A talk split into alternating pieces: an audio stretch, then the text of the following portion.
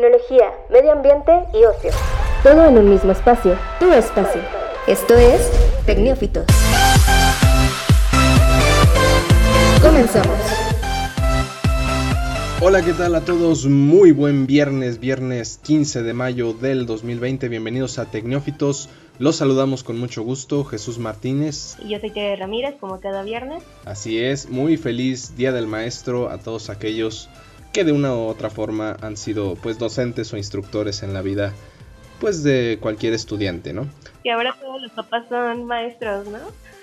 sí, bueno, ahorita en esta, en, esta etapa, en esta etapa de cuarentena, pues ya ahora ellos tienen que encargarse de, de educar a los niños en casita. Em, y bueno, pues, pues sí, definitivamente. ¿Cómo estás, Tere? Muy bien, todavía seguimos aquí, pues, en esta cuarentena, en este, pues, encierro. Así que, pues, no queda de otra más que seguir tomando las clases en línea y, pues, tratar de salir lo menos posible. Pues hoy traemos algunas notas interesantes, este, por ahí, eh, más allá de la cuarentena, eh, después de que todo esto pase, Twitter, una de las redes sociales más importantes a nivel global, ha informado que todos sus empleados podrán trabajar desde casa siempre. Haya o no haya cuarentena, haya o no haya necesidad, ellos ya van a poder hacer home office, el sueño de todos los godines, lo cumplen los trabajadores de Twitter. Y bueno, Tere, ¿qué, otras noticias traemos hoy? Pues hoy les hablaré un poco de cómo la ausencia del ecoturismo, que es prácticamente viajar a lugares como reservas naturales o hábitats de la vida salvaje y demás, pues eh, está afectando a miles de animales que se encuentran pues en este tipo de reservas, ¿no? Y incluso llega hasta los zoológicos, ya que el ecoturismo más que visitas y demás, pues es dinero. Y sin esto no se pueden mantener y pues un problema. Ahorita les explico. Pues una ironía, ¿no? Que bueno, que al no haber gente parecía que iba a ser benéfico y ahora resulta que es contraproducente. Y bueno, en nuestro tema de la semana vamos a abordar el, semáforo que el gobierno de México va a implementar como parte de las etapas para regresar a la normalidad después de la cuarentena por COVID-19. Habrá unas ciertas acciones que tenemos que pues todos seguir y con la idea de que para mediados finales de junio podamos comenzar ya con actividades normales en, la calle. Y pues en nuestras recomendaciones, Tere. Eh, recientemente acabo de ver una película en Netflix. Eh, creo que está en una de las tendencias aquí en México. Y eh, la película se llama La otra Missy. Y sale un actor que casi todos conocemos, es este David Spade que pues estuvo en Son como niños y en algunas otras tantas, pero que en esta es como el más reconocido. David Spade. Ok, muy bien. Pues bueno, una, una comedia para, para, ver en familia. Y eh, bueno, por, mi cuenta les, les traigo como recomendación eh, una serie documental que ya tiene unas semanas eh, disponible de forma paulatina porque justo este domingo eh, se, estrenan los dos últimos capítulos que, bueno, la serie es The Last Dance o El Último Baile, con el que han titulado este documental de la historia de, uno de los grandes deportistas de todos los tiempos, que es Michael Jordan. Vamos a, charlar un poquito de ella. Y pues nada, vamos eh, comenzando ya con este episodio número 42 de Tecnófitos. Vamos para allá. Noticias.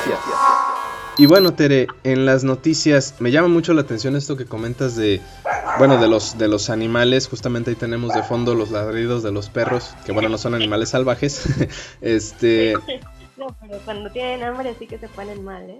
Así es, totalmente. Y bueno, eh, resulta que eh, ante la falta del ecoturismo, de como dices, estas actividades en zonas eh, naturales, pues la vida salvaje se está viendo en peligro. Así es, eh, creo que no hemos tocado a fondo este tema de qué está pasando con eh, los lugares donde habitan animales que están ya sea en peligro de extinción o que simplemente están en un resguardo para posteriormente ser liberados y que ya no visitamos y que decimos, bueno, pero los animales sin personas están mejor, pero en algunos casos no y este es un claro ejemplo de todas las reservas que necesitan de pues ingresos económicos que no dependen tanto del gobierno, sino que es de los fondos que la gente pues puede donar a algunas personas que con la simple entrada se dona una parte para el cuidado de, del lugar donde viven los animales, para el alimento y demás cosas.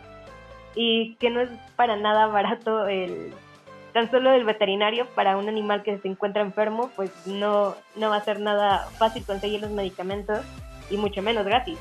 Y ese es uno de los problemas que este, se han reportado, que se han visto, no solamente aquí en México, sino esto es como pues a nivel mundial, eh, ya que los animales no solamente dependen de que tengan plantitas y algo más ahí, sino que algunos realmente necesitan alimento este, especial porque precisamente hablamos de especies que están en peligro de extinción o en, en un estado crítico de extinción, que ya no más existen unas cuantas especies. Y para esto necesitan estos fondos que, como te digo, a partir de las entradas o, venta de, pues, de cositas o de recuerdos en los zoológicos, estos se pueden mantener. Que ciertamente es una ironía, ¿no? Que, que digo, siendo animales salvajes ahora se vuelvan dependientes del ser humano. Así es, y digo, no es como que los animales, si los liberan, no puedan sobrevivir, pero hay algunos que, eh, pues, tuvieron como un pasado difícil, por así decirlo, y llegan de bebés a una reserva natural y por lo tanto no pueden salir porque no tienen esas habilidades de caza o de sobrevivencia. Así que tienen que estar por un tiempo eh, acompañados de algunos adultos este, de su misma especie que le enseñen este tipo de habilidades para poder reintegrarse a su hábitat. Y todo esto tiene que ser con el proceso del hombre que ayude a la redactación y demás cosas. Y si no hace eso, el animal muere y ahí es cuando viene la extinción y otras cosas. Así que es como que algo muy, no sé, es muy paradójico a todo lo que hablamos y a lo que hemos visto, digo, de que en las calles se han visto animales pasar por, por las calles como si fueran nada. Así que sí, es algo este, seriamente complicado. Y también parte de esta problemática es que muchas personas que trabajan en reservas pues son en pequeñas comunidades o pequeños pueblitos que se mantienen también de esto precisamente, de, del consumo de turistas que van a este tipo de áreas y al ya no tener este tipo de afluencia pues lo que hicieron es que no lo hacen tanto por cuidar su eh, pues sí, en medio silvestre donde viven no les importa la flora ni la fauna que, está cerca de su comunidad, sino que simplemente les importaba el dinero y dejan a un lado toda esta cuestión del cuidado de la vida pues silvestre. Así que es algo con muchas cosas que abarcar y es una de las tontas cosas que a mi parecer el COVID ha afectado más. Ok, bueno, pues muy, muy interesante el tema y, y sí de llamar la atención. Digo, definitivamente tendremos que pues concientizar un poquito por ese lado eh, en el cómo el, el, digamos tener tan en cautiverio o tan en cuidado a los animales salvajes eh, nos hace ver que no podemos dejarlos ya, o sea, si ya los tenemos no podemos dejarlos libres porque se vuelven pues eh, vulnerables, ¿no? Así es, y también esta cuestión es que eh, algunas asociaciones han perdido estos recursos económicos que ayudan también a la protección del mismo animal en su hábitat. Y se han incrementado el número de cazas furtivas o incluso este que lleguen por los animalitos y sea más la venta ilegal de especies exóticas. Así que también, o sea, tiene muchas directrices por las cuales podemos, este, pues, comentar miles de cosas negativas, pero creo que no nos alcanzaría el tiempo para este, comentar todo esto. Sí, definitivamente. Pues muy, muy interesante y vamos a, ver qué pasa en las próximas semanas cuando eh, poco a poco en todo el mundo nos reintegremos a la pues a la actividad, a la rutina diaria fuera de casa y ver si estos animales pueden pues digamos que volver a estar estables dentro de sus hábitats naturales. Así digo, creo que no es como que en los zoológicos los tengan muy mal cuidados, pero de verdad si, con dinero cuando era la vida normal eh, tenían unas condiciones pues algo difíciles, ahora me imagino sin este tipo de ingresos. Bueno, eh, pasando a otras noticias, em, parece que el home office ha dado un paso hacia adelante para poder establecerse como una condición más, pues, presente en, distintos ámbitos laborales. Y es que Twitter eh, anunció recientemente que una vez que termine la pandemia, sus empleados, eh, dependiendo del rol de trabajo que tengan, pueden decidir si trabajan desde casa o si regresan a las oficinas que de cualquier forma estarán a disposición de, los, de los, trabajadores de esta, pues la, tal vez la segunda red social más, más importante y más usada en todo el mundo. Eh, su director fue quien en un principio dio el anuncio y ya después la oficina de comunicación de Twitter lo, oficializó. Y, pues bueno, es, bastante interesante porque bueno, em, en, este nuevo, en esta vida después del COVID-19, em, seguramente tendremos que tomar ciertas medidas ya pues de una forma más permanente, más allá de que haya pasado el brote y la pandemia. Eh, y seguramente eh, más de una persona que no tenga la necesidad de salir, pues dejará de hacerlo. Si tiene la posibilidad de trabajar en casa, trabajará más tiempo desde casa, evitará exponerse tanto en la calle.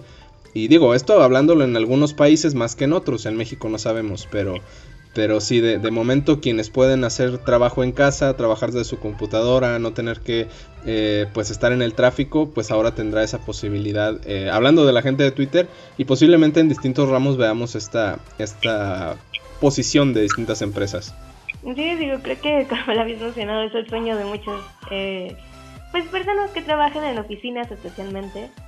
Y digo, no sé, ¿tú cómo te has sentido en este pues encierro que tú tienes que estar siempre en la cuestión de la computadora y que no, no tienes otro medio de trabajo más que ese.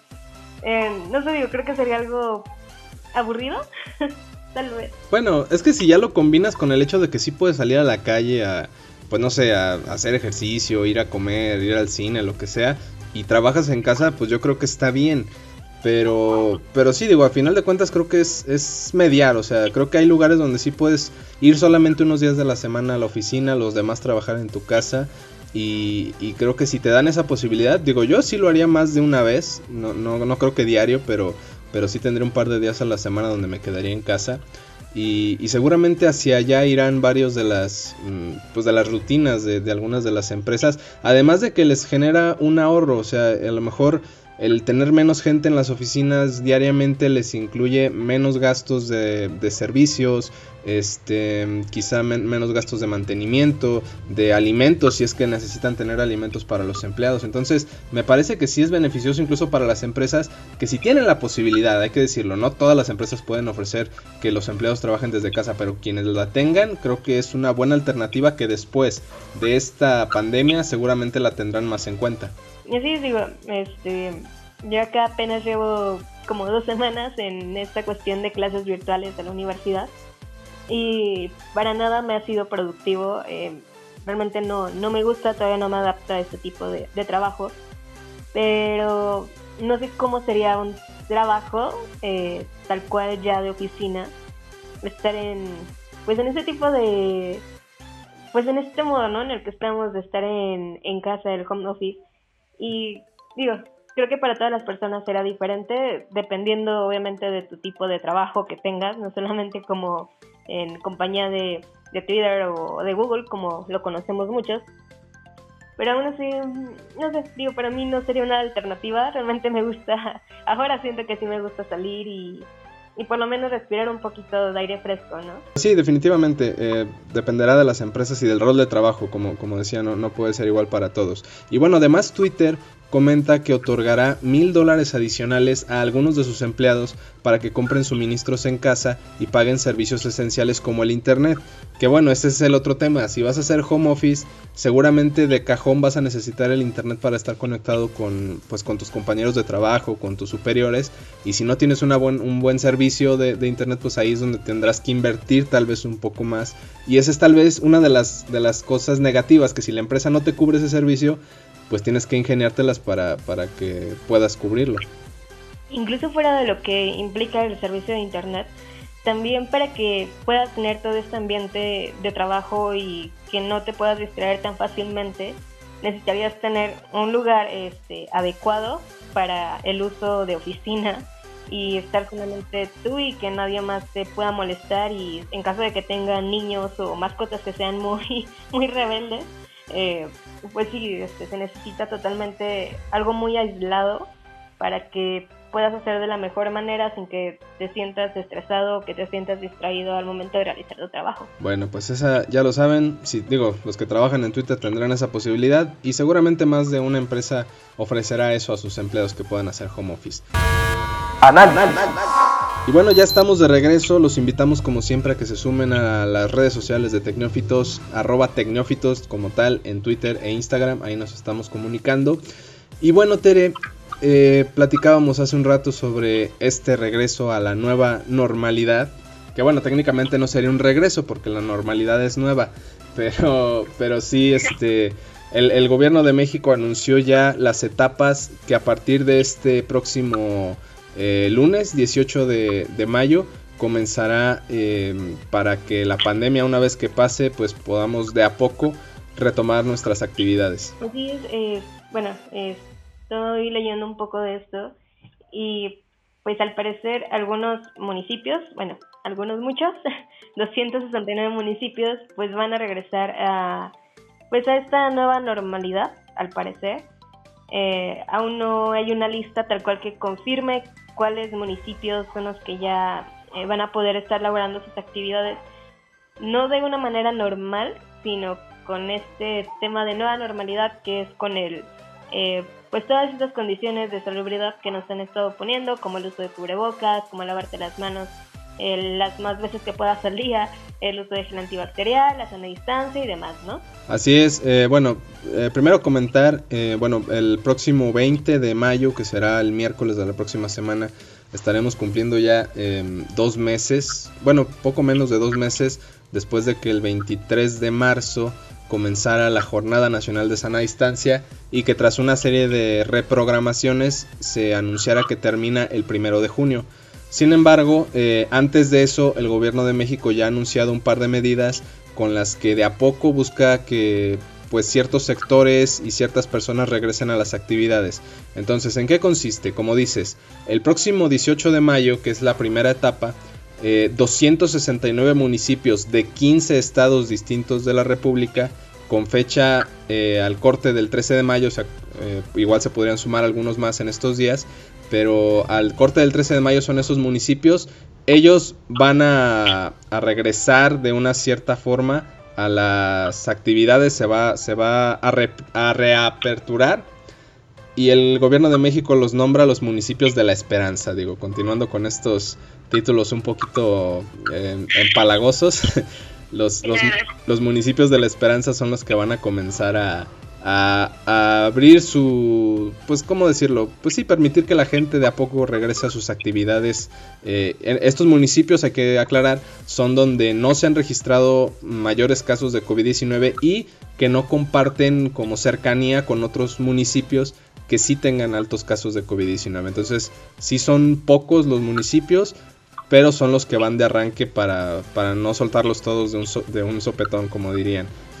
Y Ajá, sí, la cuestión de esto, como la finalidad de hacer este tipo de, pues, de actividades, de que eh, algunos estados sí, algunos municipios no y demás, es que sea como algo escalonado y que poco a poco sea más los que se unan a estos, eh, pues sí, estados de esperanza donde ya puedan regresar un poco a la normalidad, pero de una forma ordenada y no de que a todos nos den de, ahora sí casi de alta de la cuarentena y que se vuelvan a propagar este tipo de contagios. Creo que esa es la finalidad de hacer eh, de esta manera el regreso de, pues sí, de las actividades que podamos llamarlo normal aquí en México.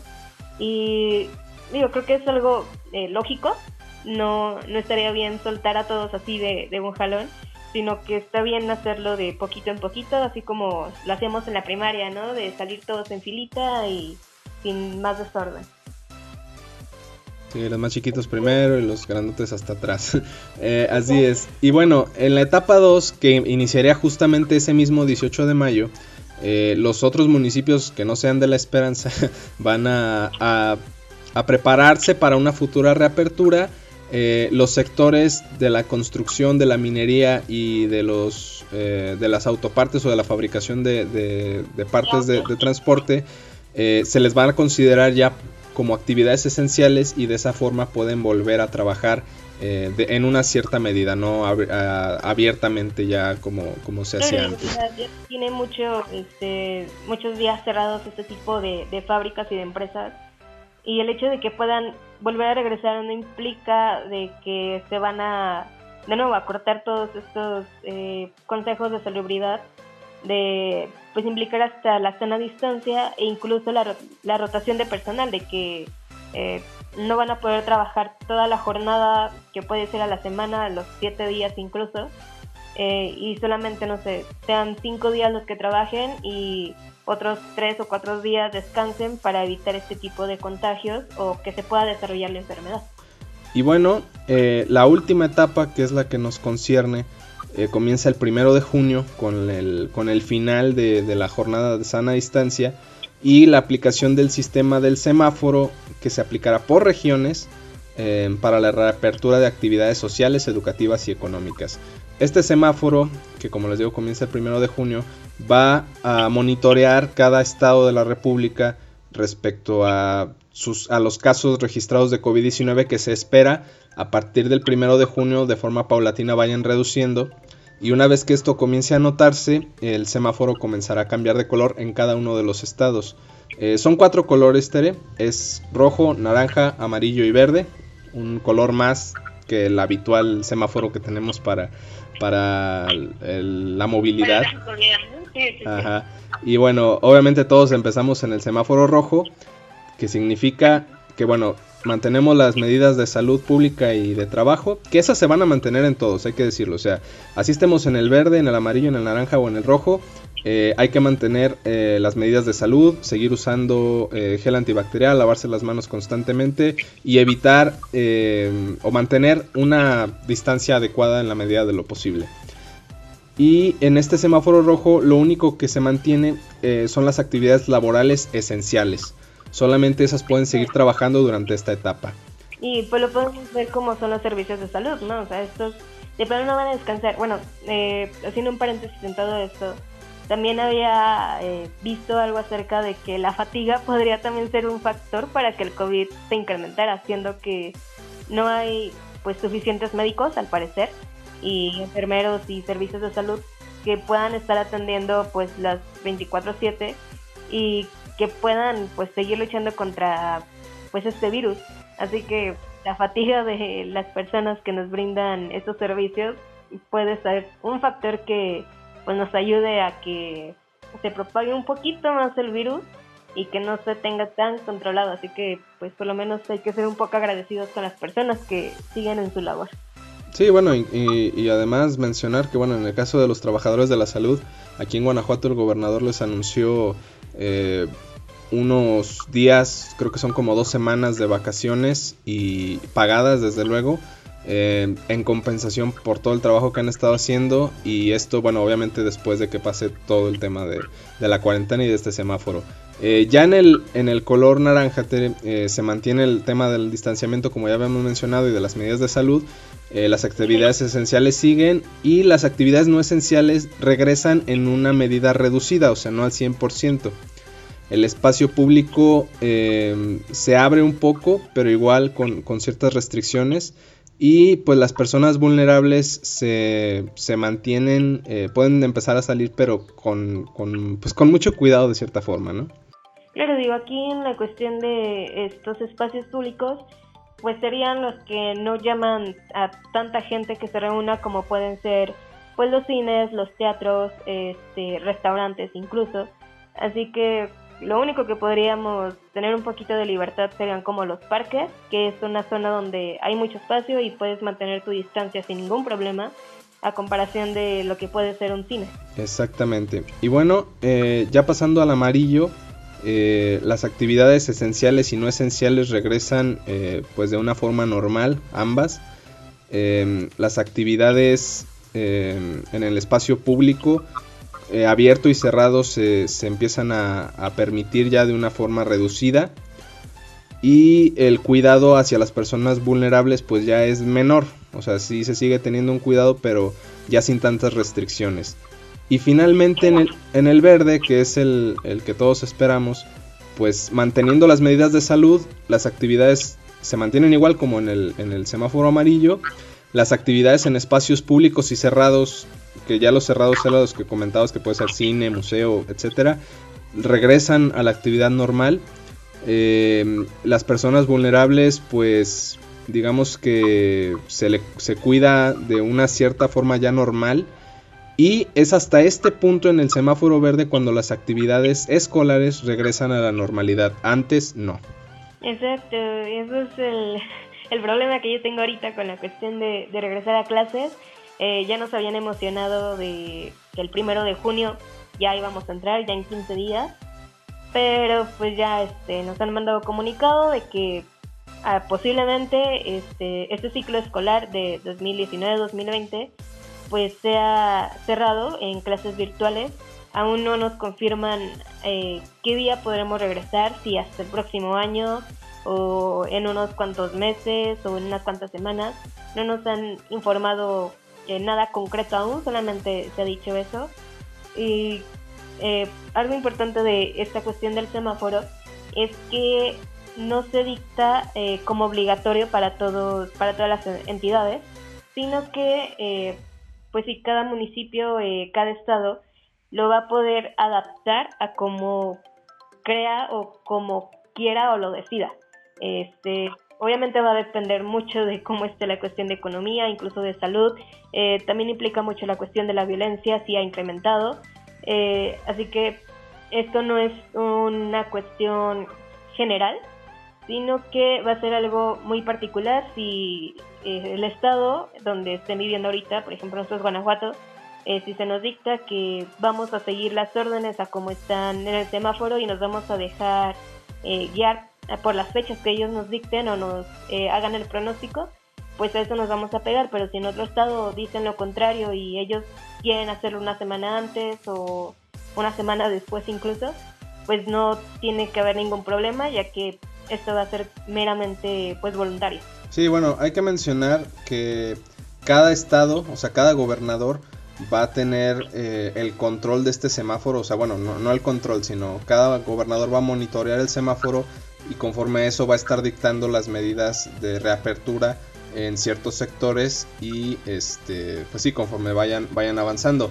En el caso de Guanajuato en los niveles eh, pues básicos de educación ya se anunció que el ciclo escolar 2019-2020 termina de forma virtual y es hasta el siguiente cuando ya se, se vuelva a la normalidad que sería para mediados o finales de agosto dependiendo cómo, cómo avance el tema del regreso a la, a la normalidad y pues, pues sí, como, como comentas, o sea, cada entidad tendrá que tener sus, sus medidas y ver cómo de a poco regresa eh, actividades este, normales. Así es, creo que tenemos que estar al pendiente de, eh, de lo que está pasando en cada estado, en, precisamente en el estado propio, y estar viendo incluso los noticieros. Eh, algo importante también de esto es que no hay que estar todo el día pegados a, pues, a las noticias, a la televisión, a estos medios de información, ya que también puede ser un factor para que te estreses y para que tu confinamiento sea pues un poquito traumático. y eh, con todo esto, pues simplemente dedícale un momento, a, incluso no sé, una hora a ver los noticieros, a leer noticias, para que veas qué es lo que va a pasar en tu estado, qué, qué es lo que va a seguir después de, pues, o qué qué es lo que va a estar pasando en esta fase 3 en la que todavía eh, estamos, eh, cuándo va a ser, no sé, la salida, cuándo va a ser la cuestión de, eh, del término de la cuarentena, cuándo vas a poder salir, qué sitios van a estar abiertos, qué, otros, qué otras actividades puedes estar realizando sin, este, como el peligro de que te puedan sancionar o demás cosas, ¿no? Sí, y bueno, como, como comentas, por ahí incluso la Organización Mundial de la Salud en la semana pues advirtió de la importancia de atender la salud mental eh, de la población posterior a esta pandemia porque si más allá de si te infectaste o no, si estás eh, bien o no, eh, todo esto sí genera mucha pues ansiedad y, mucha, muchos sentimientos que se desbordan en, la gente por, por estar tanto tiempo encerrados y enterándose de noticias y de muertes y de, y de etcétera. Entonces sí es importante atender la salud mental después de esta pandemia. Hay que ver cómo cada gobierno lo, lo atiende, pero sí será importante. Sí, sí, al parecer todo sea como muy apocalíptico, sí genera como un estrés un poquito mayor. Recomendación. Y bueno, ya regresamos a esta última parte de Tecnófitos, como siempre, que es la preferida por mí. y es donde podemos liberar todo esto y está libre de coronavirus y de COVID y todo su tipo de cepas que existen. Y como lo nuevo de, Netflix, he estado al pendiente de que está saliendo, pues de estas producciones que cada día van mejorando y van llamando más la atención del público. Y me encontré con una tendencia que creo ayer apenas, bueno, todavía era la número uno aquí en México. Y es de una comedia eh, romántica, podría llamarla. Y se llama La Otra Missy, o The Wrong Missy en inglés.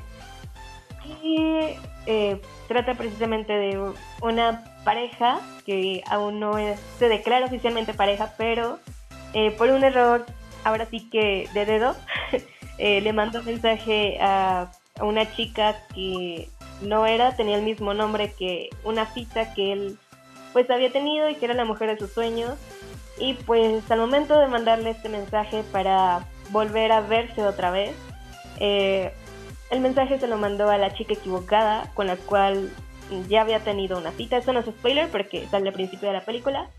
Y pues esta chica está muy loca, parecer hasta psicópata, pero a lo largo de la película verán que no es así, realmente es alguien muy dulce, eh, con una historia algo conmovedora, no al borde de las lágrimas, pero sí te llega a tentar un poquito el corazón del por qué, por qué esa actitud.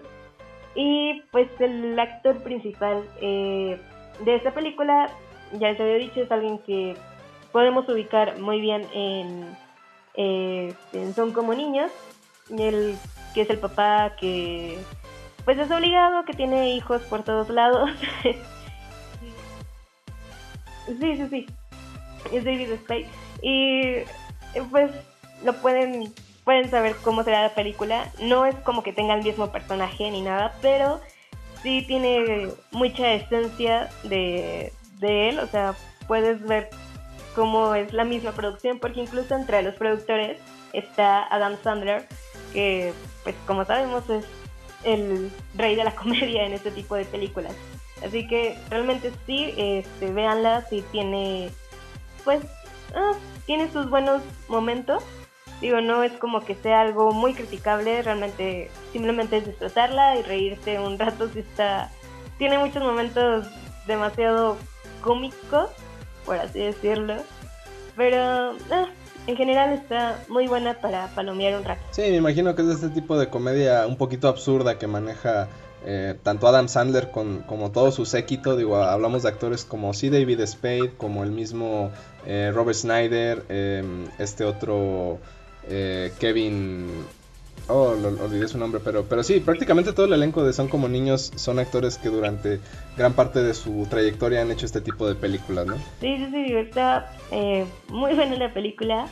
tiene este tipo de actores que son a veces un poco desconocidos eh, por, lo, por lo menos para nosotros los mexicanos, o que tienen este, pues carreras todavía no muy buenas o que no tienen películas muy famosas y al verlos pues te, te provoca algo este, pues diferente, ¿no? Porque no son personajes que puedas eh, pues asimilar con algunas otras películas o, o que les eh, asemejes a otro, a otro personaje que han realizado. Así que creo que es muy buena, lo podría decir que pues es para toda la familia. Tiene algunas escenas que de plano no, no son para niños, pero sin embargo la mayoría de la película sí este, puede ver vista por toda la familia. Muy bien, pues bueno. La otra Missy ya disponible en Netflix y es producción de Netflix, ¿verdad? Sí, sí, sí, salió apenas, creo que hace dos días. Sí, el 13 de mayo apenas salió. Así que pues es calientito.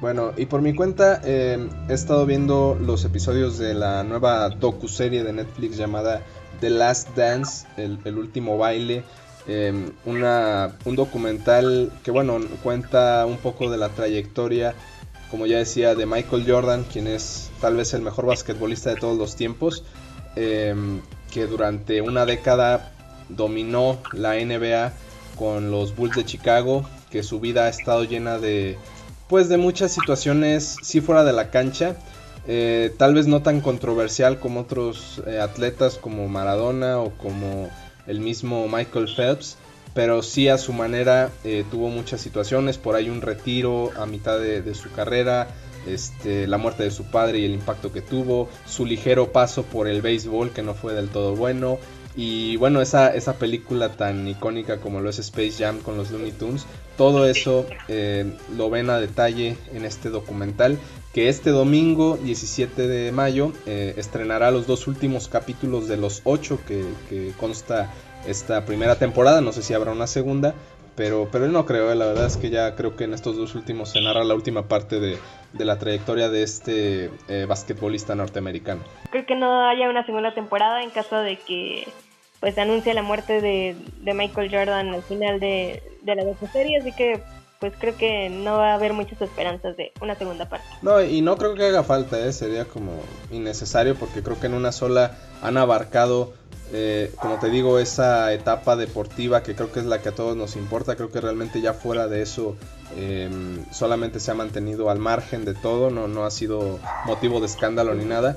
Y sin embargo, pues trasciende todavía por ser la, imagen de una de las submarcas de Nike, o sea, es Air Jordan, la, marca que produce pues estos tenis eh, muy, muy conocidos ya y que también ya se ha dedicado a la venta de, a la fabricación de ropa deportiva. Entonces, eh, ese es en sí Michael Jordan y el que todos vemos en este documental de Netflix.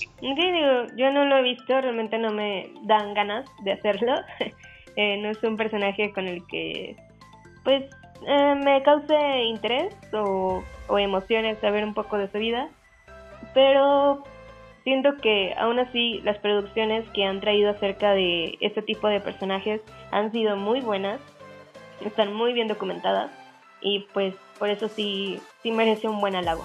No, y es que sabes que no, más allá de que te guste o no el básquetbol o el deporte en general, eh, es una persona a la que le puedes aprender muchas cosas en el tema de mentalidad, porque es, es, al final lo que siempre voy cuando, cuando vas a ver la historia de un personaje, o sea, más allá de tu interés en el entorno que, que rodea a ese personaje, me parece, es ver la persona en sí y, y la actitud que tenía porque es, es, un, pues sí, tal vez en cierta forma una figura de inspiración para muchas personas, ya sea que practiquen básquetbol o no, pero, pero sí es, es alguien que, que, destacó bastante por la forma en la que pensaba y cómo lo reflejaba en, en su actuar dentro del, del, de la duela o del campo de básquetbol. Así es.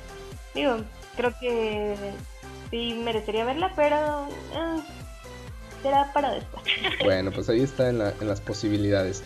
Eh, muy bien, con esto llegamos al final. ¿Te algo que quieras agregar? No, bueno, este, no creo que alcancen a, ver esto en vivo, pero eh, hoy exactamente a la una se está estrenando eh, como un tributo a Freddie Mercury y van a pasar en vivo este concierto, no recuerdo bien el nombre, pero que es muy icónico y que fue algo como para no sé si fue como una lucha de alimentos o algo así, no recuerdo muy bien.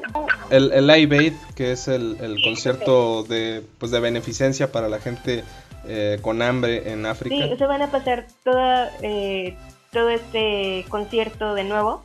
Eh, lo van a poder disfrutar, creo que va a estar, está disponible en YouTube y pues ahí pueden buscar la, la liga o simplemente buscarlo tal cual así y pues ahí les va a aparecer y pueden disfrutarlo las veces que Muy bien, pues ahí, ahí lo tienen, otra recomendación más para este fin de semana. Eh, muchísimas gracias, Tere. De nada, al contrario, este, pues aquí estaremos cada semana compartiéndoles pues esta información, eh, lo más relevante que ha pasado la semana, en los últimos pues, días. Y pues, de nuevo, gracias a todos los que nos escuchan y que se quedaban hasta aquí. Así es. Y bueno, si el mundo no se termina en estos días que ya estamos regresando a la nueva normalidad. Nos vemos aquí la bueno, nos escuchamos aquí la siguiente semana. Muchísimas gracias. El tiempo se ha terminado, pero nosotras volvemos en solo 10.080 minutos. Escucha un nuevo episodio todos los viernes en Spotify y síguenos en Twitter e Instagram como arroba tecnológicos. Hasta la próxima.